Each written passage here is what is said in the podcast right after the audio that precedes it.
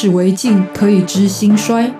法国文豪雨果说：“历史是过去传到未来的回声，也是未来对过去的反应。”西方哲人亚里斯多德说：“认识自己是所有智慧的源头。”纵观历史深度，理解属于我们的世界，开脑洞，长知识，六百秒的历史课。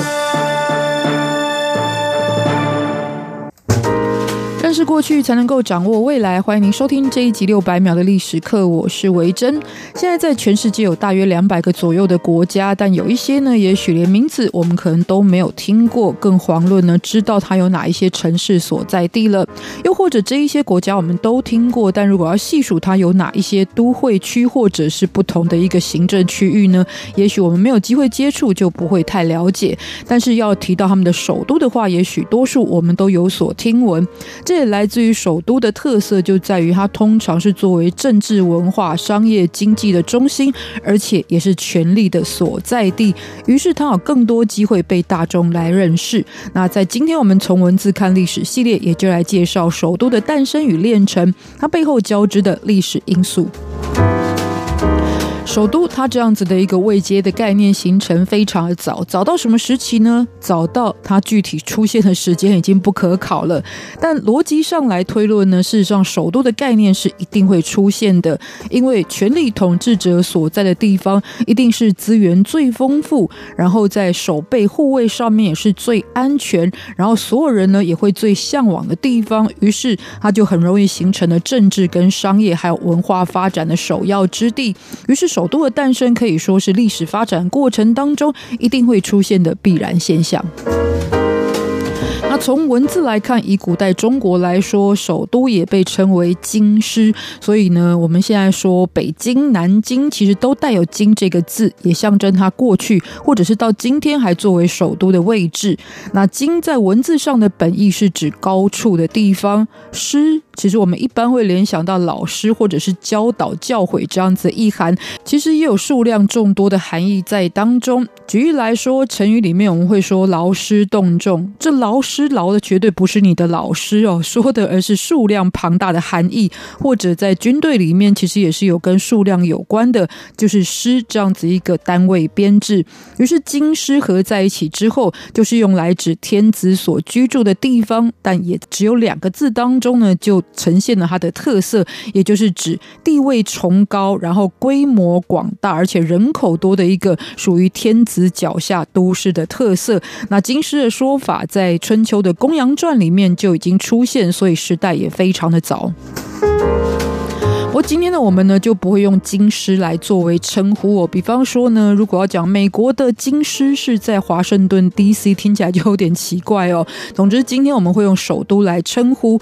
那先来看首都的“都”，它的概念，其实过去呢就是指宗庙。尤其是有侍奉过世君王的宗庙所在地，必然就是具有规模的都市。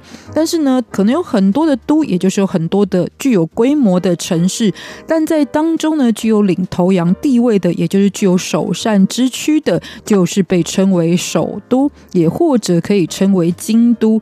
所以又回到“京”这个字，这样来看呢，其实比起“都”是更能够凸显这样子首善之区的地位。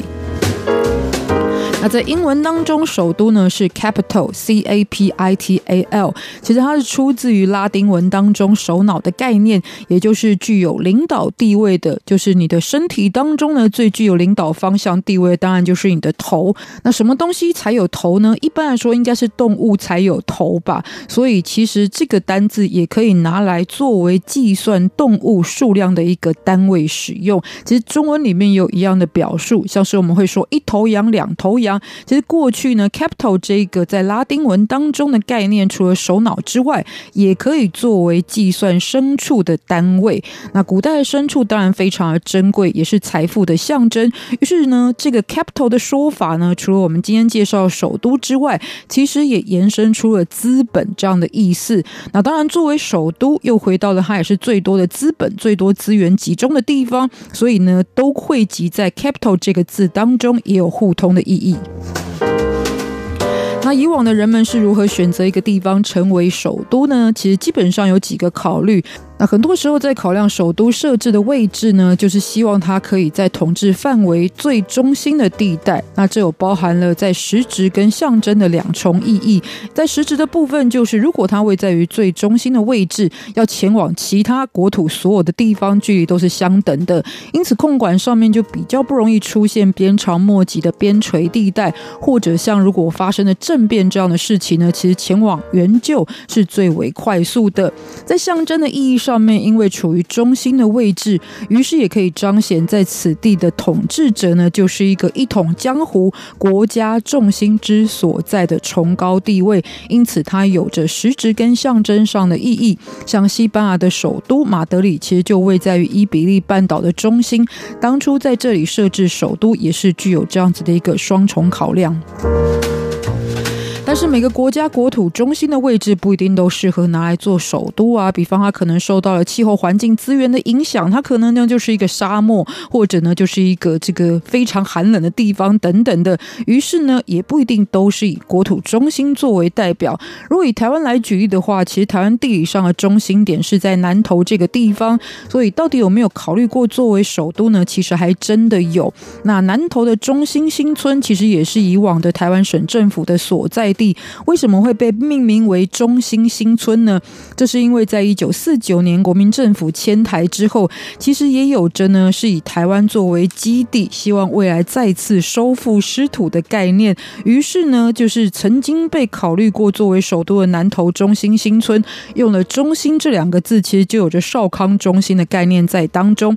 然而，台北其实从清代开始就已经成为了台湾最大的都市，而且它有港口资源，有商。商业资本，还是各种的官府聚集之地，甚至连外国的驻外单位或者是商业有关的洋行都是在此设立。所以后来呢，仍然是以台北作为首都的位置，一直到今天。那类似的概念，像是丹麦的首都哥本哈根，如果从地图上来看，其实它是位在于丹麦偏比较东部的地方。因为在这个地方，就是哥本哈根呢，它掌握了前往波罗的海还有北海的一个属于海峡非常关键枢纽的位置。于是，在十二世纪就开始发展贸易，而非常的繁荣。其实哥本哈根的意义就是商人之港。于是，在十五世纪也就作为丹麦王国的首都所在地。虽然它并不在丹。丹麦国土的中心位置。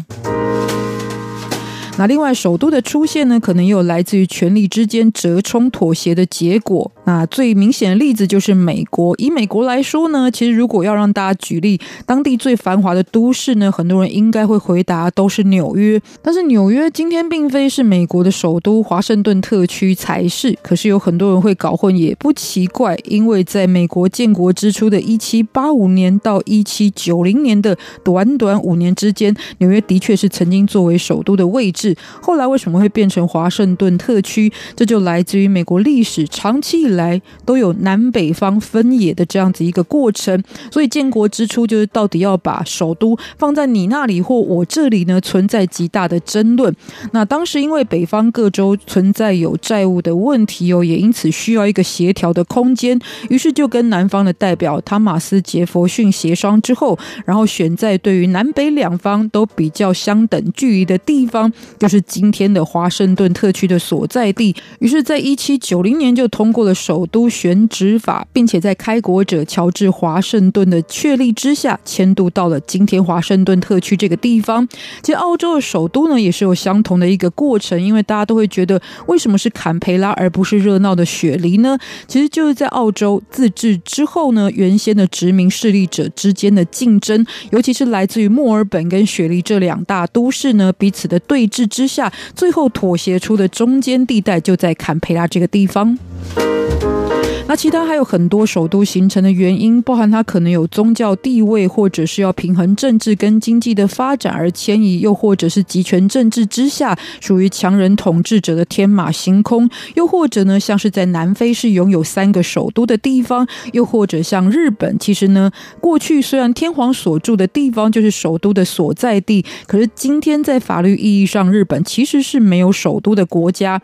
这些故事呢，在我们接下来最新的系列，就是首都的故事当中，也将跟大家一一分享。感谢你收听这一集六百秒的历史课，下次也要继续收听，拜拜。